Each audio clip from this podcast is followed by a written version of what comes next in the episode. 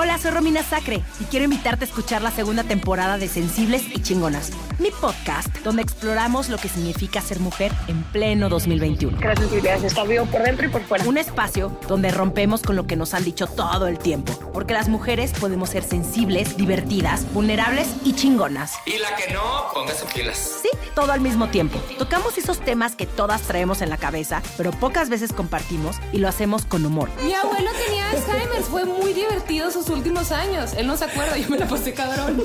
Porque, ¿quién dijo que lo inteligente tiene que ser aburrido?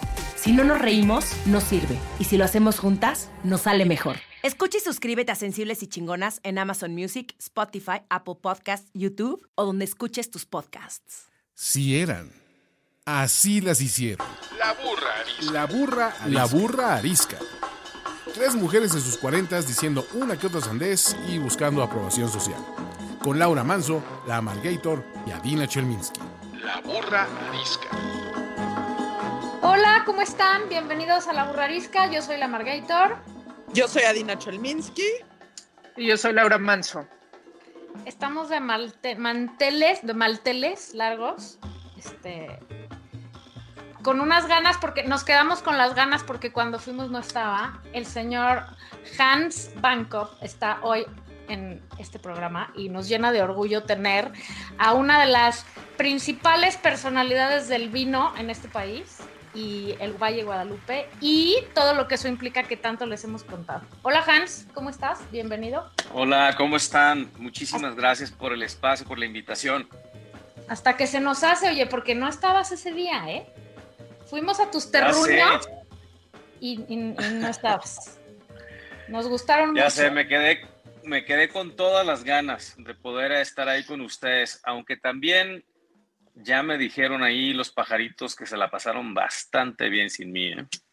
Sí, pero te voy a decir que ahora hay que regresar para ver qué era mejor, si solas o contigo. Siempre podemos regresar. sí. Esa es una buena, este, hay que hacer esa referencia, estoy de acuerdo. Se llama análisis comparativo. Siempre Exacto. sí, exacto.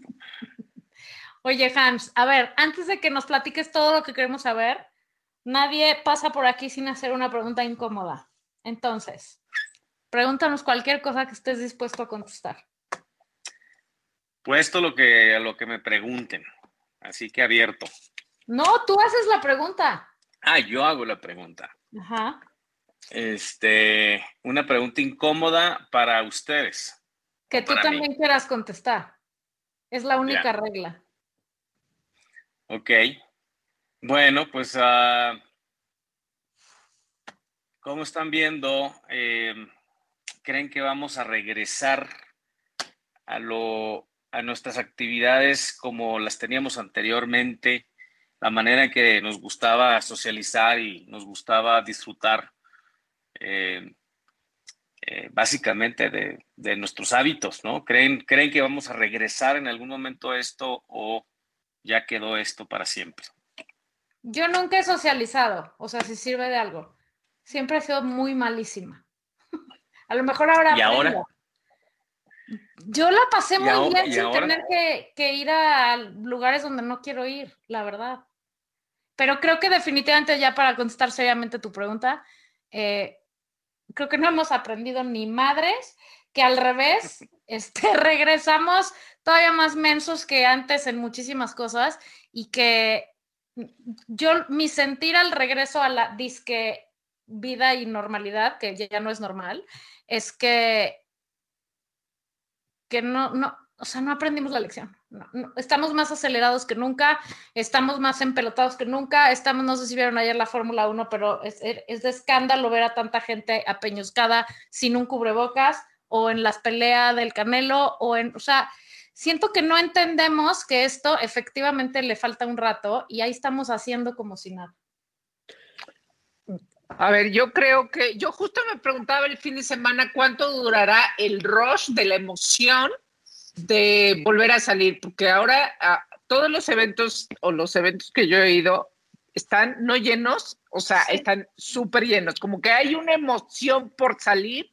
Y bueno, hay que aclarar, en la Fórmula 1, este, pues si había, si había medidas este, COVID, o sea, si había, si, si te insistían sobre, sobre, sobre el tapabocas, si te tomaban la temperatura, bla, bla, la bla. premiación, en lo que se veía en la tele, había una persona entre, no sé cuánta gente había ahí, una que traía el tapabocas.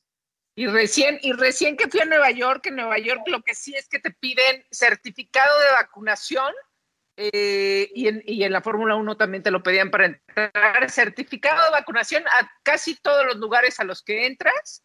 Eh, pues ese es- eso te habla un poco de, yo creo que una, una conciencia, aunque bueno, tampoco se evitará el... Pero bueno, el punto es el rush. Yo me preguntaba, ¿cuánto durará? Yo creo que un par de meses el rush, o sea, no creo que más, porque este, ya va- vamos a volver a, híjole, ya este, son demasiados eventos, o sea, no es normal que, que uno salía este, de, de martes a domingo. Yo creo que vamos a volver este, a lo- tú comprenderás, ¿no, Laura? Exacto. Yo, yo les voy a decir no que va a ser la nueva normalidad, que va a ser mi nueva normalidad.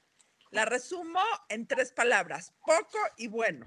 Menos eventos, porque me cae bien menos gente de lo que me caía bien hace dos años, que asumo que yo le caigo mal a mucho más gente, pero voy a ir a menos eventos y voy a divertirme más en esos eventos.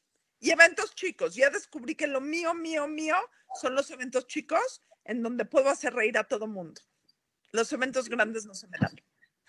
¿No te gusta no hacer reír a todo el mundo? No, evidentemente, me gusta. No, o sea, creo que el tema conmigo va a ser que ya aprendí que no necesito tantos eventos ni necesito tanta gente, pero la gente que necesito quiero convivir más con ella. Ese va a ser mi propósito del 2022 y 2023, con exceptuando, con la excepción de mi fiesta de 50 años, que va a ser en dos años más o menos, en donde no respondo. ¿Y ya sabes No, qué te vas a poner? ¿Ya sabes qué te vas a poner en esa fiesta? No, pero estoy pensando hacer una campaña para que Los Ángeles Azules o los Tigres del Norte quieran venir a mi fiesta y cantar, seren- serenatizarme o como se llame. Te digo en el que jardín de tu casa, eso va a ser en el jardín de tu casa. no, Muy todavía bien. mejor. Hans tiene un jardincito padre, Adaiva. Pídeselo, que te Ah, lo eso, eh, puede ser, pero En el Bueno, monte. Creo que, creo que tus, los amigos de los, de los Ángeles Azules ya los conocemos, ya, ya conocen el caminito. Así que estaría fácil esa. eh, eh, eh, eso es para mi fiesta 50. Tú, Hans, ¿qué opinas de la nueva normalidad y tus hábitos? Pues yo creo que es una mezcla de, de todo lo que acaban de decir. Yo al final de cuentas, o sea, creo que sí, ya cambió esto y, y hay una parte de mí que, que me encantó eh, en el aspecto de esta socialización, ¿no? Hay otra que no me gustó en lo mínimo y, este, y, la, y, la vivo indirectamente, pero esos son, son mis hijos, por ejemplo, y, y con ellos, pues sí creo que esto fue más negativo de lo que pensé, ¿no? Este, me, me llevó me he estado viendo qué tanto les ha afectado y creo que no tenemos la menor idea todavía del grado al que hemos llegado y la repercusión que va a haber. Eso me parece todavía, este, estamos, eh, no, no, no entendemos todavía hacia dónde va todo esto, ¿no? Y sobre todo hacia ellos. Y, y este, y bueno, y obviamente esperando que pues ya ellos puedan regresar a, pues al menos a una, pues una vida mucho más balanceada, ¿no? Entre, entre lo que es estar en casa, lo que es estar en la escuela y lo que, está, lo que es estar haciendo deportes o con sus amigos. Creo que esa parte para ellos es, es clave, sobre todo en su formación para lo que viene. Y pues nosotros que ya estamos más grandotes, ¿no? Que ya hemos pasado por más cosas, pues sí, creo que nosotros nos, hemos vuelto más selectos y creo que al final eh, esa actitud que traíamos de, ir a donde sea y, justamente ¿no? de atender cualquier tipo de evento y de estar afuera en, cualquier, tipo, eh, en cualquier eh, día de la semana, creo que eso sí va a cambiar y, y, para bien, porque creo que nuestra comunicación y al menos la parte esta social, yo he aprendido a disfrutar más a la gente y sobre todo en estos como eh, convivios más pequeños y, y este siempre, o sea, me, me, ahorita me hace reflexionar un poquito lo que, lo que hacíamos antes, ¿no?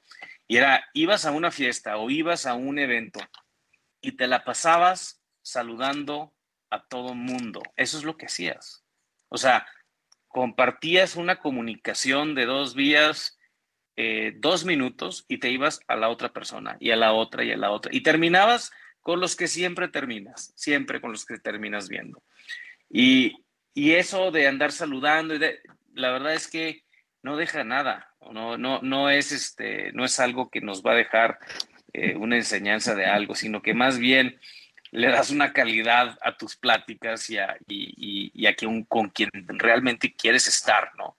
Entonces, pues no sé, son, a lo mejor puedo sonar un poquito agresiva la parte esta eh, de la socialización, pero sí creo que vamos a aprovechar mejor nuestra comunicación y al menos estar con la gente que queremos estar. Oye, Hans, por eso no estabas cuando fuimos a Monte di la verdad. ¿Te querías ahorrar saludarnos, estar, pastorearnos y todo eso? Ojo, ojo. yo nunca, yo nunca, yo nunca he despreciado tampoco compartir una copita de vino, ¿verdad? Si ya, si ya decoramos un poquito la visita y así, para mí eso no es un esfuerzo tampoco. Entonces, este, no, no va por ahí. Estoy totalmente de acuerdo en todo lo que dijiste. Solo que yo así nací. O sea, yo desde hace mucho tengo clarísimo que para qué perder el tiempo con gente que a uno no le interesa. Pero bueno, digamos que em, tenemos muchas cosas que platicar contigo y como Laura no nos deja extendernos mucho, nos tenemos que apurar, Hans. Entonces, tengo una idea. Cuéntanos, por favor, porque a nosotros Aletia nos hizo el resumen y nos dio la clase muy bien y nos pareció súper interesante. Cuéntanos la versión rápida de la historia de Monte y el Valle de Guadalupe. Solo para que la gente que no tenga idea de esto entienda y tenga un contexto de lo que vamos a hablar después. Muy bien. Bueno, el Valle de Guadalupe hace 34 años no había nada. Este, habían muy pocos eh, conceptos que se dedicaban a la vitivinicultura, me refiero a proyectos. Andar habido en aquel entonces unos 6, 7 proyectos. Y nosotros eh, básicamente abríamos las puertas para que fueran a visitarnos y degustaran de manera gratis eh, vino y la gente no iba. O sea, no había esa, ese destino, no era un destino, no, era, no había nada de no turismo, a lo que voy es que el Valle de Guadalupe y su historia ha sido, eh, pues tiene una historia increíble, pero el boom del Valle de Guadalupe se ha dado en los últimos 15 años, yo creo. Entonces, nosotros crecimos en el Valle de Guadalupe, ¿no? Ese fue nuestro jardín por muchos años. Y, y Monte Chanic nace eh, a través de la pasión de cinco amigos que querían hacer algo diferente y que querían hacer vino y, querían disfrutar la vida, ¿no?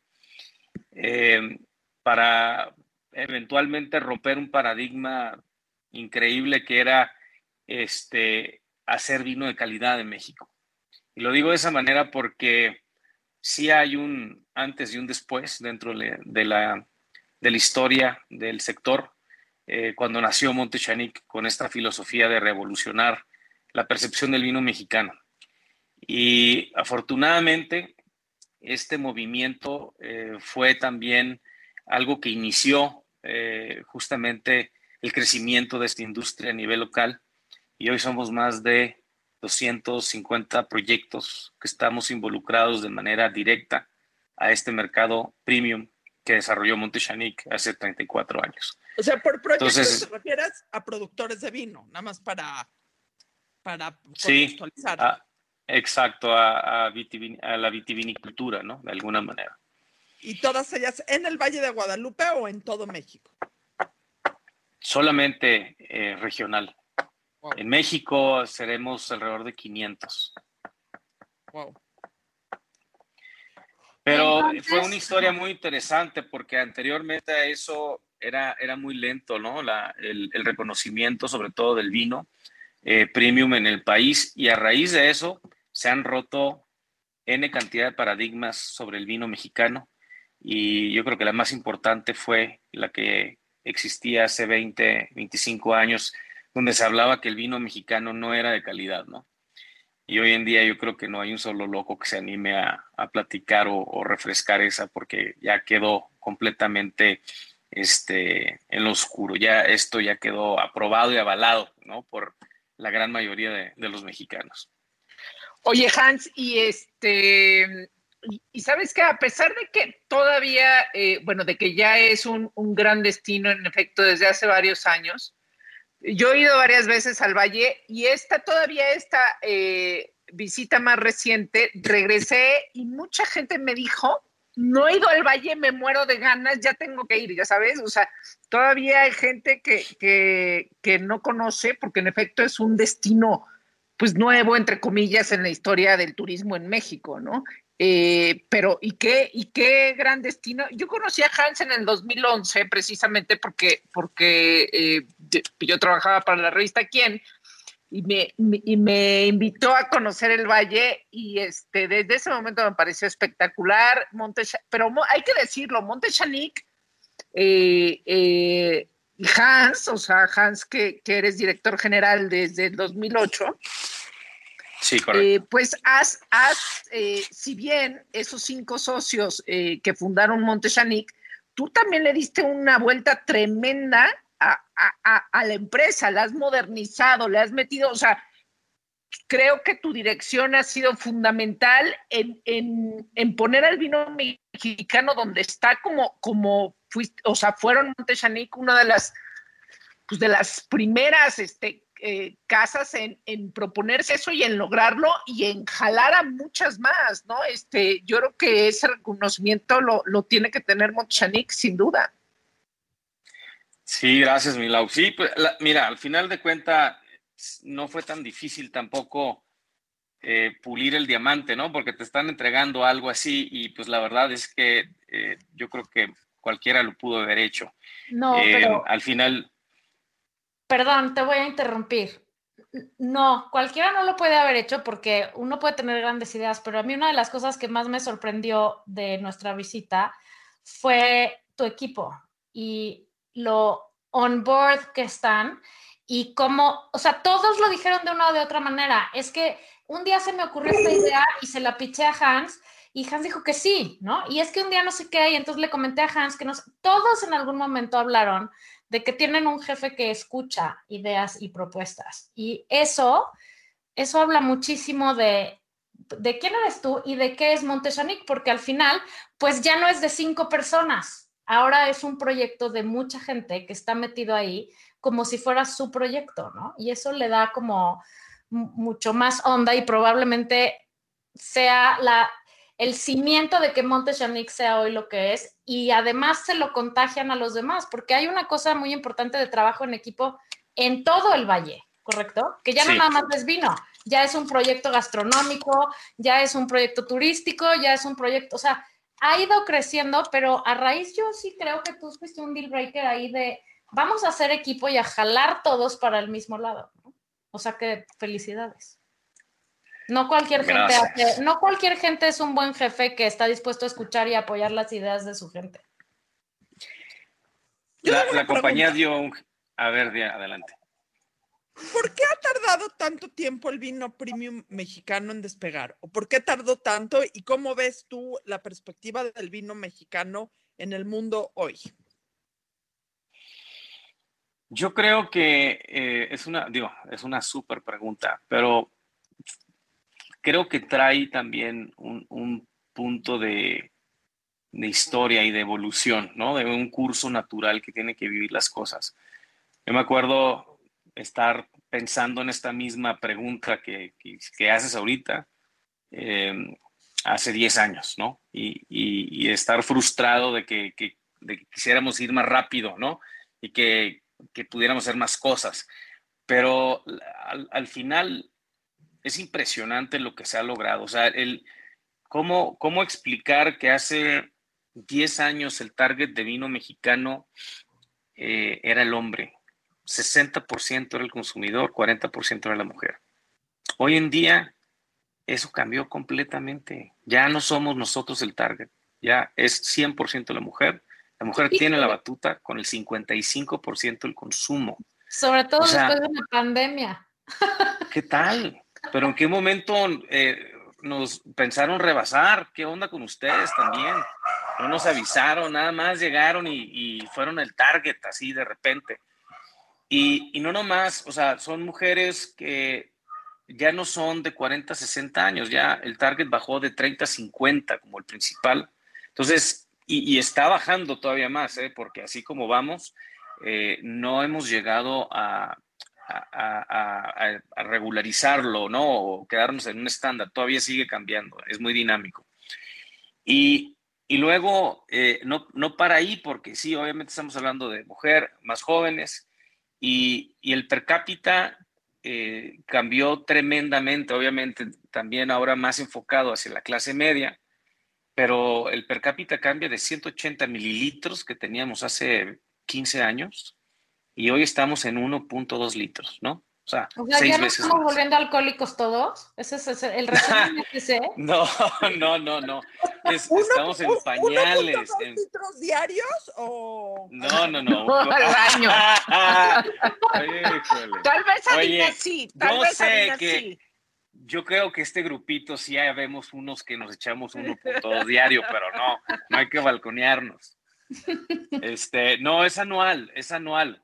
Pero fíjense, eh, a esa voy, estamos en pañales, o sea, eh, te- comparativamente nos vamos a, a, no sé, a Italia, ¿no? Un gran consumidor de vino eh, tradicional, ellos están en 50 litros, ¿no? Per cápita. Te vas a España, están en 25 litros. Te vas a eh, Estados Unidos, que es el mercado más grande del mundo de consumo a nivel volumen, y ellos están en 9 litros, ¿no? Ante una población de 300 millones de personas. Entonces, eh, México 1.2 litros, no, no, no estamos en ni, ni, ni, ni pintamos todavía. Tenemos trabajo que hacer, es un buen reto. Oye, yo tengo una pregunta. Un, una, un detractor siempre del vino mexicano, primero era que la gente no lo conocíamos, luego era que estábamos llegando a donde se pudieran producir buenos vinos, eso ya se logró. Eh, pero luego es que es mucho más caro, ¿no? Y la respuesta es mucho más caro era porque es que se paga muchísimo de impuestos. Y luego esta semana pasada, pues eso cambió. ¿Nos puedes, por favor, explicar qué pasó con el tema de los impuestos y los vinos? Y si eso quiere decir que entonces ya va a ser más barato el vino mexicano y vamos a poder entonces subir el promedio de botellas al año. Yo creo que es un primer paso. Y cuando tienes a, a gente que tiene la posibilidad de tomar decisiones, ¿no? Y, y- poder realmente hacer la diferencia, es lo que, es lo que pasó.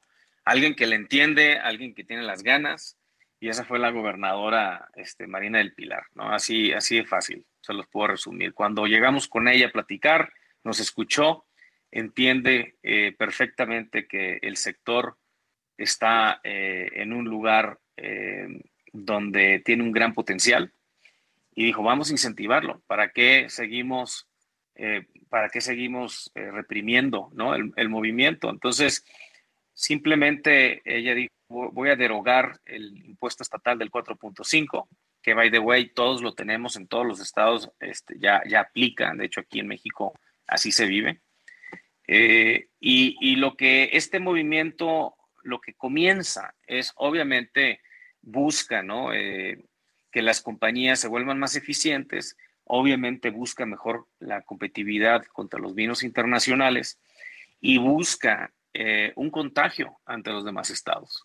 Porque ahora lo que vamos a hacer es que vamos a aprovechar este movimiento y vamos a hablar con los 14 estados que hoy día producen vino en México para que sean los primeros ejemplos también de que traen esta bandera del vino mexicano. Nosotros como vino mexicano, eh, eh, lo, más importante a entender es que esto no se da en donde sea. cuando hablas de vino y, de viñedos y, para productos de calidad, se dan en un lugar muy específico y es una delimitación muy en particular por esta eh, variabilidad de, factores climatológicos que te permiten hacer eso. Y, y entonces no, no es de que lo podamos hacer en todos lados, sino que realmente el que lo podamos hacer aquí y que tengamos el aval de los reconocimientos internacionales y sobre todo de tu mismo consumidor, que, que esto me da muchísimo gusto decírselos, pero a partir del 2017, el vino mexicano se convirtió en el favorito de los mexicanos. O sea, esto es justamente un movimiento que inició desde hace muchos años, pero que se logró como concepto y como meta en el 2017 y que de aquí, de, del 2017 para ahora, lo único que ha pasado es que se ha acentuado, es decir, nos diferenciamos cada vez más del segundo lugar. Entonces, cuando tienes el consumidor que reconoce el producto, cuando tienes el mundo que está dando premios y avales, ¿no? De que es un gran eh, producto de calidad. Y cuando ahora tienes el apoyo también de, del gobierno que pudiera empezar realmente a respaldar a su producción de calidad, eh, sobre todo de vino, eh, porque mira, ya sabemos que podemos hacer cerveza, ya sabemos que podemos hacer tequila, ya sabemos que podemos hacer mezcal. ¿Por qué no sabíamos que podíamos hacer vino? En un territorio tan grande que tiene tantos microclimas, eh, ¿no? Que abarca geográficamente una diversidad de microclimas impresionantes, pues era nada más cuestión de creérnosla también. Y ahora este movimiento, eh, como, como bien hacías la pregunta, Dina, en un principio, ¿no? ¿Por qué nos tardamos tanto? Es la misma evolución de la naturaleza de lo que estamos viviendo. Nos, las realmente nos las estamos empezando a creer. Oye, Hans, y a ver, entonces, eh, solo en el estado eh, de Baja California se elimina este impuesto. Paga otro, y bueno, la intención, dado que Senada es el productor del 70% del vino mexicano, probablemente otros estados como Querétaro pueden, pueden decir, bueno, ok, ya lo eliminaron allá, tenemos que eliminarlo acá. Pero ¿paga otros impuestos el vino mexicano? Sí, pagamos dos impuestos más, o sea, pagamos tres con este, ¿no?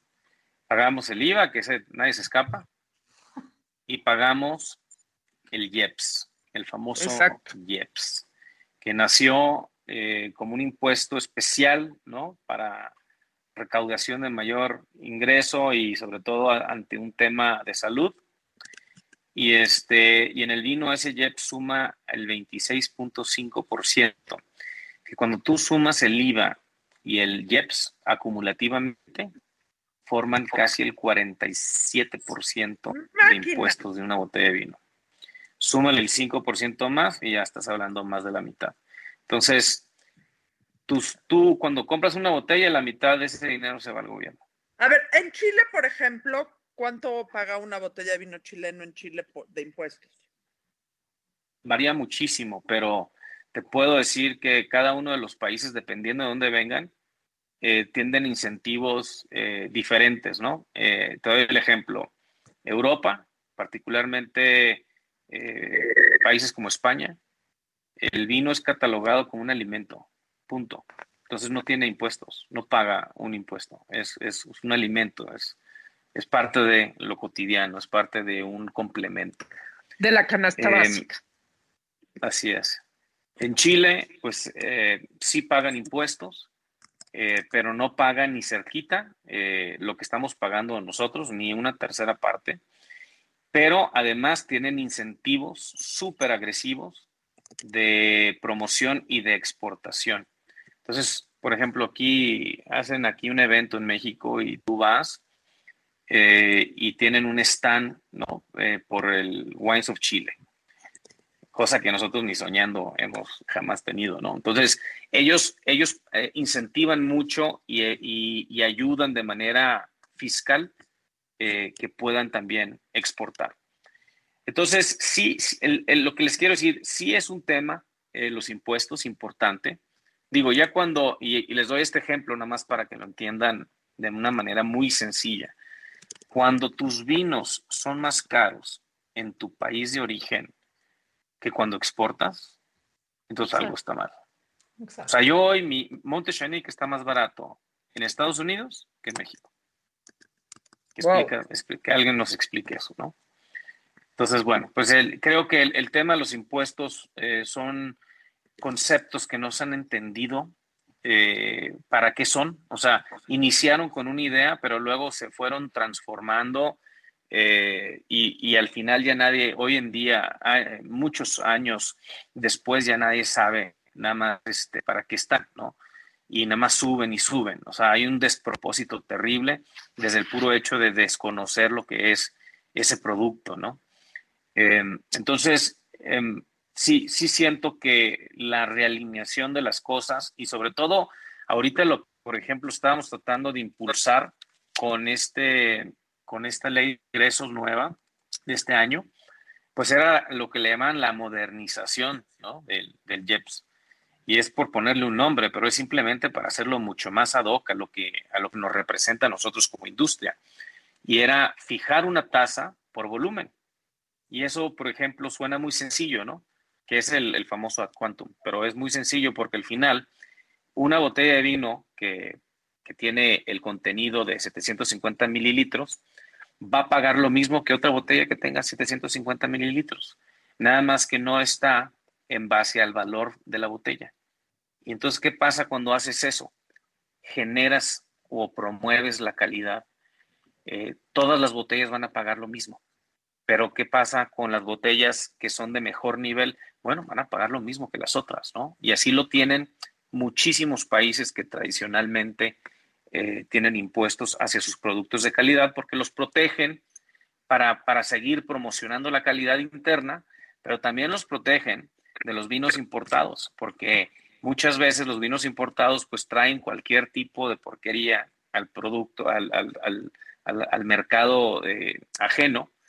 Y, pues tú pensarías que un vino bueno es un vino eh, que te costaba 50, 40 pesos anteriormente y hoy en día ya no lo consumes, ¿no? Así, así le pasó al vino chileno que, que de ser un producto muy accesible y muy flexible ante una percepción positiva en el mercado, de ser el segundo lugar, hoy se fueron al tercer lugar porque ya el mercado generó una evolución en el paladar y ya no busca este tipo de vino, sino que busca escalar la calidad, ¿no? Entonces ahora se van a, otros, a otros sectores, otros niveles, otros segmentos de precio.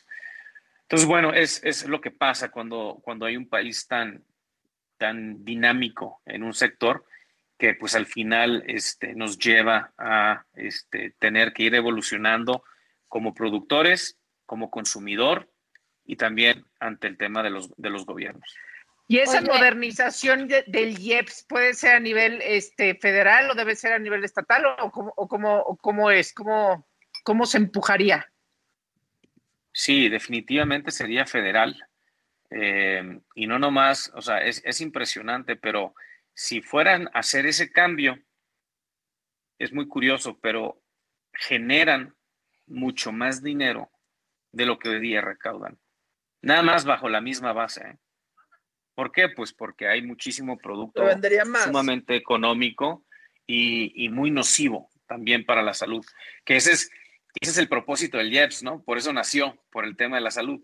Entonces, cuando ves que un impuesto realmente no está protegiendo la salud, pues entonces ya, ya caemos en el despropósito. Oye, Hans, este, hablando de cosas más eh, útiles para nuestro consumo personal. Ahorita que decías de los precios y tal, tenemos la idea en este país de que un vino caro es un vino más, más, más mejor, más bueno. Y no siempre es el caso, ¿no? O sea, al revés, muchas veces el precio es un tema de marketing porque si lo vendes más caro, justamente la gente dice, ah, este es bueno, entonces lo compra más. ¿Cómo escoge uno un vino normal para, o sea, no un gran Ricardo que ya sabemos todas las bellezas que tiene y que no es, ojalá nos lo pudiéramos tomar diario, pero pues no. ¿Qué es, o sea, cómo escoges tú un vino para un miércoles en la noche? O sea, ¿en qué te tienes que fijar? ¿Es suerte, no es suerte? Tienes que saber que buscas la uva que te gusta, todas las uvas, o sea, si te gusta el Cabernet, todas las uvas de Cabernet son buenas o solo las de cierta región. ¿Cuál sería tu, tus tres tips para comprar un buen, un buen vino que, que no sea de 3 mil pesos, pero que no sea un padre quino, sin ofender al padre quino que tenía una botella muy bonita. Y ya. Es una excelente, excelente pregunta. Y mis respetos al padre Quino, ¿eh? nada más quiero que sepan. Si no hubiera sido por el padre Quino, no estaríamos en el mismo lugar. ¡Qué este, padre vino! Consumiendo. Sí. Tenía un gran Pero, Mira, y una gran botella. ¿Y qué tal la botella, no? Todas este, las aguas, el agua se servía en la casa de todo el mundo con una botella de Padre Bueno, dinos. Por supuesto. Pues mira, lo primero que te puedo decir es que para, para poder hacer eso que dices, hay que practicar. Y hay que practicar significa, hay que educar el paladar. Y es la verdad, tienes, para, para poder apreciar un buen vino, pues hay que, hay que este, formar el paladar y saber qué, qué nos gusta y qué no nos gusta. Y entonces lo primerito que hay que hacer es pues tener esa apertura, ¿no? A probar vinos y no nomás con una eh, cierta comida, o sea, puede ser, ya, la flexibilidad hoy en día es tremenda, ¿no? Este, puedes tomarte un vino con una pizza, tomarte con una ensalada o, o con que sea, pues, o sea, la verdad es que, y, sí, o así, después de la tardecita, después de trabajar, o sea, punto, es esto, ese paradigma ya no existe, ¿no? No tienes que estar usando el vino de esa manera. Eh, entonces, hay que, hay que aprovechar esto para aprender y hay que tener una mentalidad abierta para aprender todos. Esa es la, la, gran maravilla de esta industria. Quien piense que ya se la sabe de todas a todas, es el primerito que hay que desechar, porque aquí no dejas de aprender. Todos los días aprendes algo nuevo. Y esta industria, este, quien piensa que ya está ahí, pues es el que se queda atrás y es el que se queda obsoleto. Entonces, eh, lo primero que hay que hacer, querida Valeria, es practicar. Segundo. En eso voy bien. definitivamente. estoy haciendo bien. Perfecto. Ahora, segundo. este, eh, segundo, pues hay, como tú dices, hay vinos muy económicos que su valor, precio, calidad es excelente. Entonces, pues hay que primeramente entender cómo, cómo son los vinos que nos gustan para ir escalando para ir justamente entendiendo por qué nos gustan ciertos vinos que otros. Y con ello, este, por ejemplo, si das un paso más allá y dices, ah, es que a mí me gusta el Cabernet Sauvignon. Este, porque esa es otra este, mentira, ¿no? El, los vinos blancos es, el vino que más consume la mujer. No es cierto, para nada. La mujer consume de todo, ¿no? Y, y puede consumir desde los más robustos a los más ligeros y, eso este, hoy en día es un tema de gustos, es un tema de cómo vas formando tu paladar. Entonces, vas, vas entendiendo que si el cabernet es, eh, te gusta, porque te gusta que huela a fruta eh, roja y arándanos y grosellas y, que luego tenga esta parte especiada, híjole, pues ya, ya entendiste que te gusta ese tipo de vino, ¿no? Pero ¿qué pasa si quieres vinos más ligeros o vinos que, no te dejen tanto las estructuras eh, en la boca, sino que sean un poquito más ligeros? Entonces ya puedes empezar a, irte por otras opciones, como podría ser el Merlot, como podría ser el Pinot Noir, este, algunos vinos rosados. En fin, este, es, es importante determinar ¿no? el estilo de los vinos que nos gustan y la variedad de ellos. Entonces, una vez teniendo eso, pues ya te vas a, temas ya más específicos como la añada o recomendaciones de amistades o recomendaciones de intermediarios como pueden ser los sommeliers, que vale la pena decir que en México tenemos muy buenos sommeliers y que cada vez es, un, eh, una industria más profesional. Entonces también se vale tener recomendaciones y, este, y definitivamente hay que explorar. Eh, a mí, por ejemplo, cuando, cuando yo voy a cenar, o comer, este, siempre voy con, que voy con alguien y me dice, no, pues pedimos tus vinos. Les digo, no, o sea, mis vinos ya los conozco. Yo no quiero conocer, o sea, a mí no me interesa seguir en lo mismo, quiero aprender. Entonces, tráeme algo que no conozco, claro, sorpréndeme, ¿no? Y sí, vas a tener momentos desafortunados que pues ni modo, pero es parte de la experiencia, Valeria. Al final, vale la pena atreverse, vale la pena aprender y decir, oye, te recomiendo este vino porque está buenísimo y está súper barato. O sabes que este vino está inmundo y no lo vuelvas a tomar, ¿no? Y se lo dices a tus amigos también. Así es, y, es parte de, ¿no? ¿Por qué, ¿Por qué, a veces nos duele la cabeza con el vino? explícanos eso, Hans. Porque no te hidratas. No, eso es cuando tomas mucho vino. Pues por, ahí me iba a ir primeramente. Este, obviamente no hay un poder humano que te pueda este, evitar la cruda, ¿no? En un exceso, este, pero vamos a suponer que no fue el caso. Vamos a suponer que nos portamos bien y te empezó a doler la cabeza. Bueno, la, la explicación más sencilla, y hay ciertos vinos que te lo pueden, eh, que pueden ser los, los responsables, ¿no? Y depende si es un vino blanco, un vino tinto, pero por lo general los vinos blancos y sobre todo los dulces son los vinos que tienden a tener más conservadores porque necesitan protegerse de cualquier eh, microorganismo, ¿no? Entonces no puedes tener eh, dos fermentaciones, una en botella, porque pues ya, es un problema, ¿no? o un ataque de bacterias o de levaduras. Entonces, si quieres preservar tu vino y tienes azúcares, pues tienes que meterle este, los famosos sulfitos.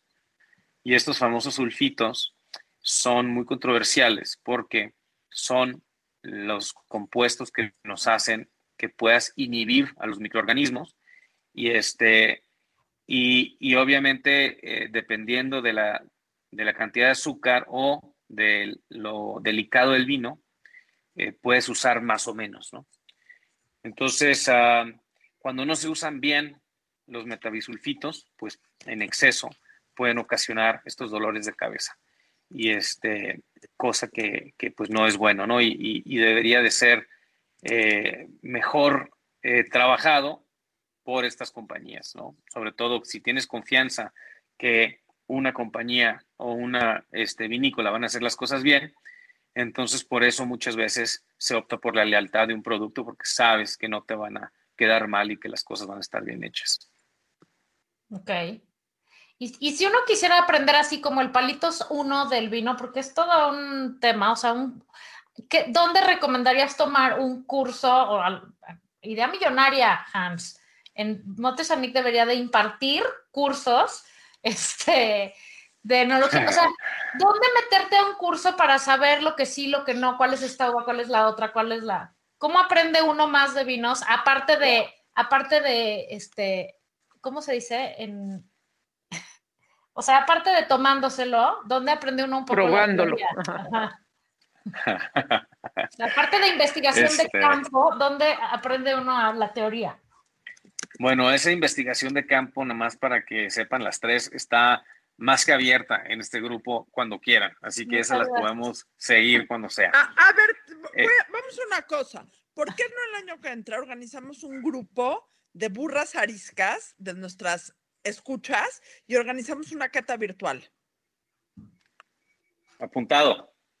¿Ya? Apuntada. escogemos a 10 eh, escuchas nuestras, eh, les organizamos una cata virtual y hacemos una cata virtual con contigo o con tu sommelier. No, conmigo. Yo quiero estar. Yo quiero porque luego se divierten mucho sin mí y luego me echen la culpa de que no estuve, entonces más para evitarnos esas pláticas. Estás, estás contratado.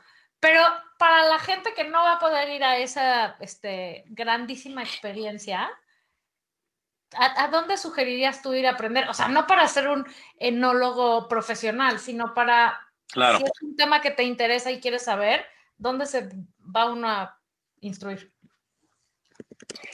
Pues mira, afortunadamente ahorita, eh, después de todo lo que hemos vivido, pues hay más opciones, ¿no? Y creo que las escuelas eh, que puedes ahora tener cursos eh, virtuales, cada vez son más fáciles y más intencionales, ¿no? Para este tipo de cosas. Entonces, hay muchos programas que están saliendo. Monte Chanico hoy en día, por ejemplo, tiene programas para para gente del medio, que están, pueden ser sommeliers o pueden ser eh, personas que, que, se quieren dedicar al servicio o, lo que sea. O sea, al final, ¿quieres aprender un poquito más? Bueno, teníamos como una academia que esto nos, nos ayudaba también a estar más cerca de la gente. Eh, pero digamos que en un, en un aspecto más grande, eh, con un diseño eh, mucho más profundo de, regiones y de conocimiento básico. Creo que funciona muy bien el CMB. El Consejo Mexicano Vitivinícola tiene un programa padrísimo y es, está súper completo. Hay unos profesores de primera. Eh, te, al final eh, te dan un certificado que, que, pasaste por ahí, ese lo puedes usar. Digo, ya si lo quisieras utilizar para, para dedicarte a algo relacionado, lo puedes usar también como, como una carta de referencia. Pero creo que este tipo de cursos están a nuestros alcances, lo pueden hacer eh, en diferentes lados, como el CMB o, o, directamente en los que hemos hecho con Montechanic. Y también existen eh, gente especializada como Jesús 10, no sé si han escuchado de Jesús. No. Jesús, además de ser un tipazazazo, entiende muy bien el tema este, enológico, él es enólogo, y sus cursos han sido cada vez más exitosos, están súper completos, eh, te dan una super base eh, práctica y, y, no nomás es, es, textual, sino que hay mucha práctica involucrada. Y, y ayuda. Siempre. Sí, en todas sus clases hay práctica al final, así que les va a ayudar a, a, a incentivar ese paladar. Pero definitivamente yo creo que Jesús es una gran opción y ahí luego les paso los datos. Chuchoten, Chuchoten, se llama Chuchoten. Ah, sí, para que te acuerdes más fácil. Bueno. Exacto. Oye, Hans, nos podríamos quedar platicando contigo miles de horas y lo de la cata el año que entra en el 2022, la cata Monteshanic la Burraris, que es un hecho, pero antes de acabar este programa, te tenemos que hacer una pregunta, que seas completamente honesto y no, no se vale contestar yo. ¿Ok? A esta porque, porque, ya ha sido mencionado. Tienes porque que saber que ya ha sido mencionado y no se vale repetir. O sea, no puedo no creerlo. No Tiene que pasar el chisme. No se vale nomás así ponerlo así, no la historia. O sea, na, nada, más, nada más te quiero decir que mientras estás hablando, les escribí a Laura y a Valeria un mensaje en el chat diciéndoles me debía haber maquillado el día de hoy.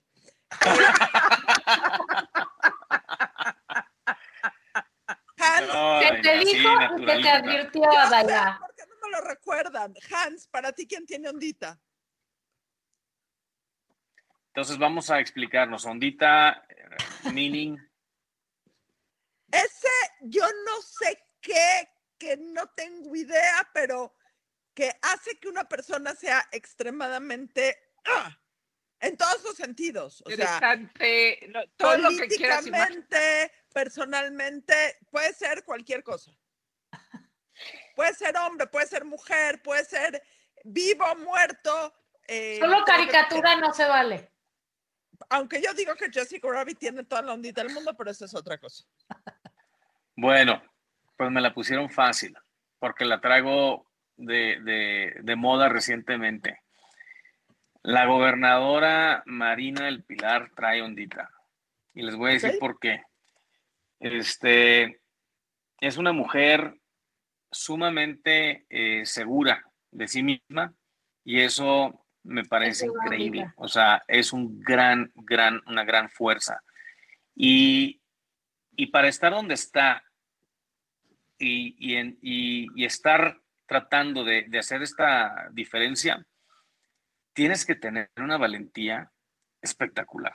O sea, yo no sé si yo la tendría, así te la pongo. O sea, el comprometerte a algo así para, para darle full y enfrentar, a mí lo que me parece increíble la política luego es, de repente te encuentras en lugares que dices, ¿qué hago aquí? O sea, tienes a unos tiburonzotes ahí nadando, o sea, desde los dinosaurios a lo que quieras, y dices, oh my God, o sea, esto no sé, o sea, no sé si, si sería algún, en algún momento lo mío o podría yo estar en algo así. Este, siempre es, es, tienes que tener mucha valentía para estar ahí.